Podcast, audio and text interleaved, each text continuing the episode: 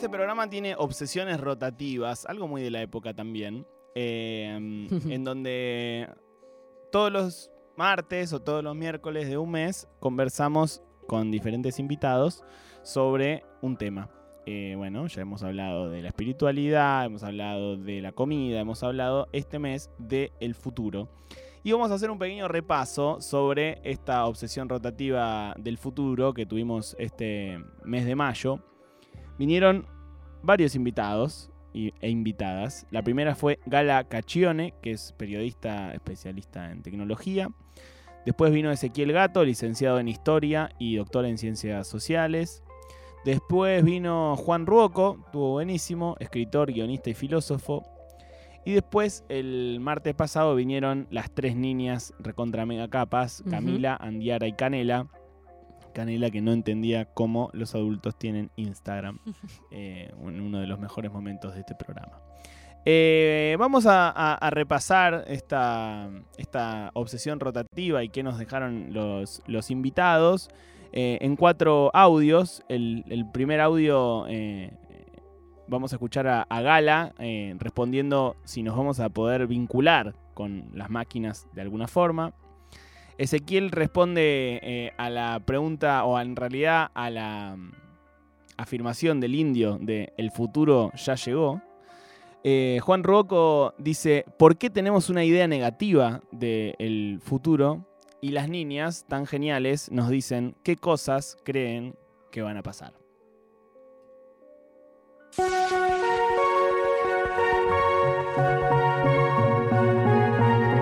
Yo amo a las máquinas. Me encantan. No tanto así con la humanidad. ¿Imaginás una especie de interacción más de, de igual a igual entre avatars y humanos? ¿Entendés? Yo Eh, creo que cuando se empiecen a fundir todas estas tecnologías y avanzar cada vez más, tipo un chat GPT-3 con una tecnología de avatar como realmente más inteligente, quizás que pueda mirar a cámara, tipo de repente ser poncheada, tener más expresividad y se fundan todas esas tecnologías, sí vamos a poder de repente estar interactuando con media sintética y, y va a ser un flash. Me gustaba discutir con esa idea de que el futuro podía llegar. Para poder decir eso, vos tenés que afirmar que hay una imagen de lo que creías que iba a pasar, que sucedió efectivamente, de un modo tan absoluto que podés decir que se realizó. Yo creo que eso no existe eh, por definición y que el tiempo siempre está abierto. Y en ese punto el futuro no puede llegar nunca. Por eso el tema de la futuridad también y no hablar de futuro, porque hablar de futuro da mucho la imagen de algo que está adelante Claro. y que en algún momento vamos a llegar. En cambio, hablar de futuridad es más la atención en respecto a lo que está sucediendo ahora y a lo que podría pasar. En el presente vos tenés tendencias y cosas que pueden pasar y siempre cuando uno hace una imaginación del futuro o trata de, de pensar el futuro o verlo hacia adelante, de alguna manera lo que hace es extrapolar las tendencias del presente. Y muchas veces esas extrapolaciones pueden ser acertadas o desacertadas en términos de que no siempre son lineales. Hoy nos imaginábamos qué podía llegar a, a tener el, el mundo del futuro. ¿Ustedes cuando piensan en eso se- se les ocurren como cosas que podrían ser locas y cambiar? A mí se me ocurre como que mm, todo el mundo va a tener la misma edad, como que nadie va a ser más grande ni más chico. ¿Y qué edad sentís que vamos a tener todos? Eh, 15. Bueno, es un poco lo que está Buenísimo. pasando en algún punto. ¿Ustedes se imaginan otras cosas?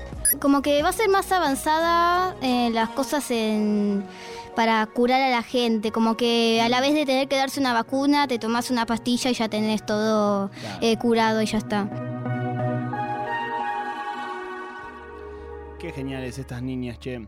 Eh, en el audio número 2, Gala contesta qué es lo que más la flashea de, cubrir novedades sobre tecnología. Después, eh, eh, Ezequiel Gato, eh, bueno, nos habla de cuándo aparece la idea de, un futuro negativa, ¿no? Ante siempre la, idea histórica de- del futuro como progreso y prosperidad. ¿Cuándo aparece esa idea de- del futuro como una posible distopía? Juan Ruoco, eh, con, él conversamos sobre, sobre, bueno, sobre la propiedad intelectual en el futuro, ¿no? Algo que está cambiando mucho en el presente y, su visión de- de cómo viene eh, la, mano en el futuro con respecto al copyright y a la propiedad intelectual, y con las niñas eh, sobre qué quieren ser cuando sean grandes. Todos estos audios fueron editados por Diego Rodríguez y, seleccionados por, por Lali Rombolá y Dani Rodríguez también. Eh, Diego y Dani son primos. Así que, bueno, gran laburo de ellos y ellas. Ahora sí, escuchamos el audio número 2. ¿Qué te está fascinando a vos eh, que digas esto me está volviendo loca últimamente?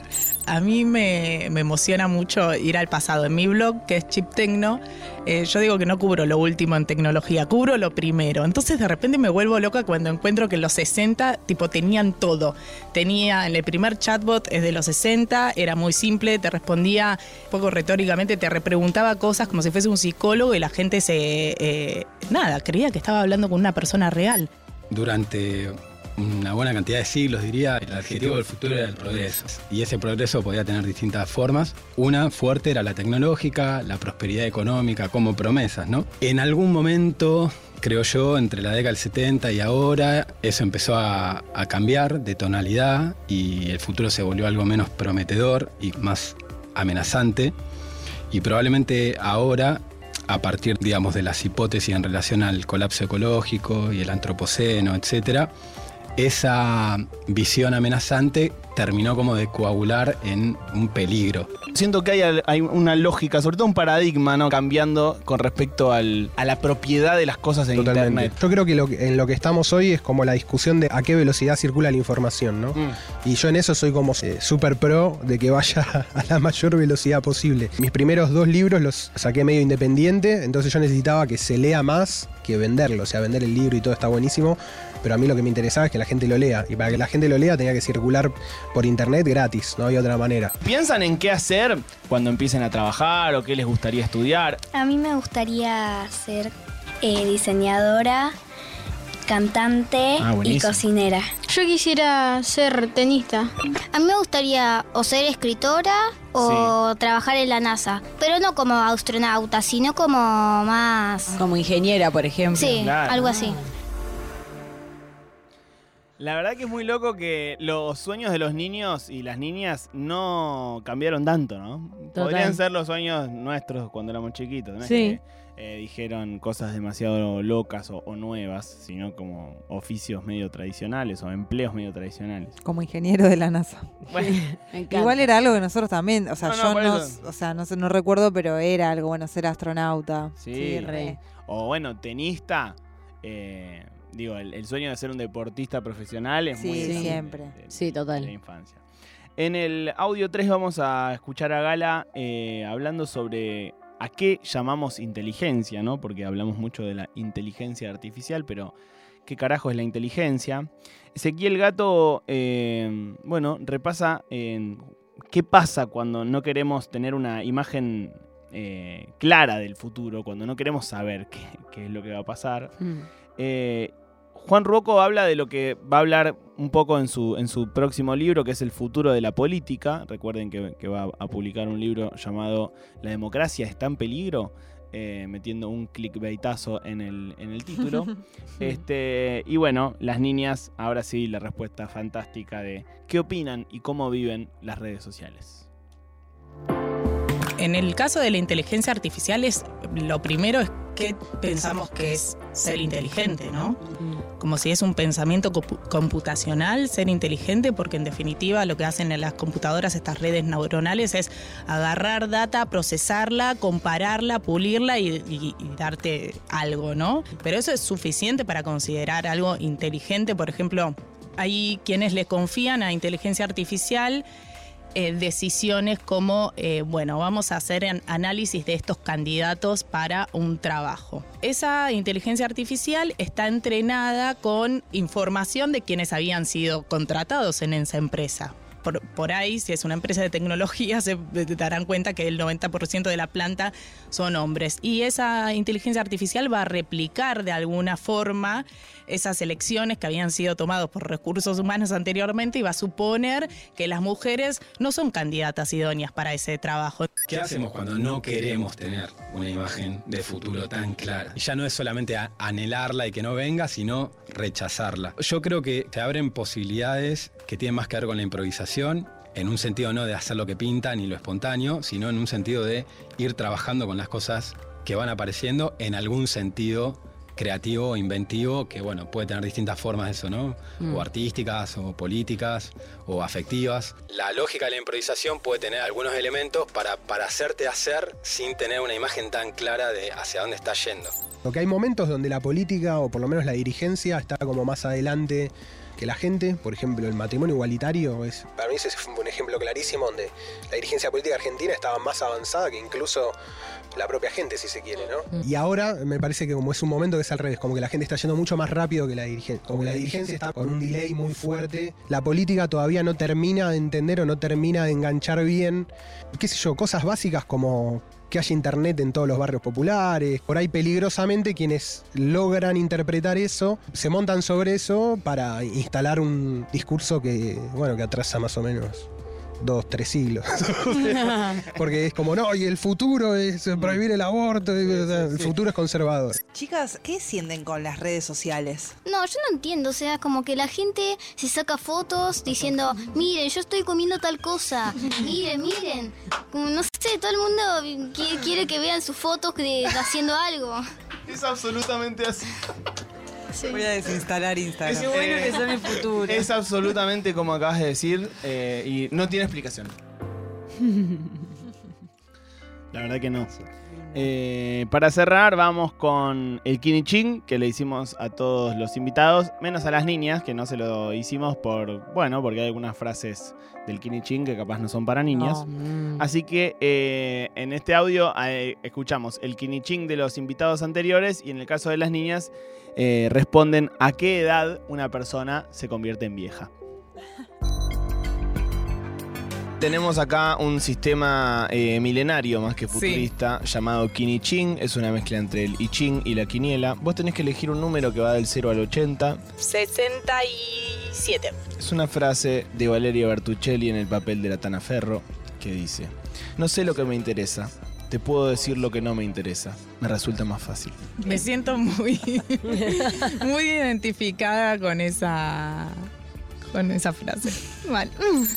Me encanta. Uso mucho el I Ching, de hecho. El 12. Te tocó una frase de Tony Soprano Ok. que dice: La próxima vez no habrá próxima vez. Del 1 al 80, eh, 67. No sé lo que me interesa, te puedo decir lo que no me interesa, me resulta más fácil. Una frase de la Tana Ferro. Perfecto, ¿Te hace hermoso, feliz? hermoso. ¿A qué edad consideran que una persona es vieja? Ah, muy buena pregunta. Muy buena pregunta. Yo creo que entre los 50 y 60 ya... Son unos viejos de mierda. Eh, yo pienso que mm, entre los 80 y los 90. Bien, viejo. Ah, bien. Bien, viejo. Yo pienso que entre los eh, 68 y noven- 92 por ahí. Bien. Bien, bien. Bien, pensé que iban a decir 30. No nos dimos cuenta que a Gala y a Juan Rocco les to- eh, eligieron el mismo número. Tremendo. Es loco. el Y me encanta el detalle de ponerle un límite hacia arriba al- Sí, al, sí, viejo. sí. como- Después que sos. No, después que sos. Ay, No, ya directamente. Repito, un- Un 92. fenómeno de la naturaleza. No, 93 volvés a ser joven de nuevo. Un ah, qué un- lindo sería, ¿no? Pasás a ser un viejardo. Viejardo. En fin, amigos, esta fue la. Bueno, el repaso en realidad de las eh, obsesiones rotativas, de la obsesión rotativa de este último mes de mayo, que fue el futuro. Recordemos, vinieron Gala Caccione, periodista de tecnología, Ezequiel Licenciado en historia y doctor en ciencias sociales, Juan Ruoco, escritor, guionista y filósofo, y tres niñas geniales que son Camila Damig- eh, Damigela, de 11 años, Andiara Acuña Molina, de 9 años, y Canela Agüero, de 10 años. Eh, y fue espectacular. Todo el trabajo de edición lo, dijo, lo hizo Diego Rodríguez con los fragmentos seleccionados por eh, las personas que también consiguieron estas entrevistas, que fueron Lali Rómbola y Dani Rodríguez.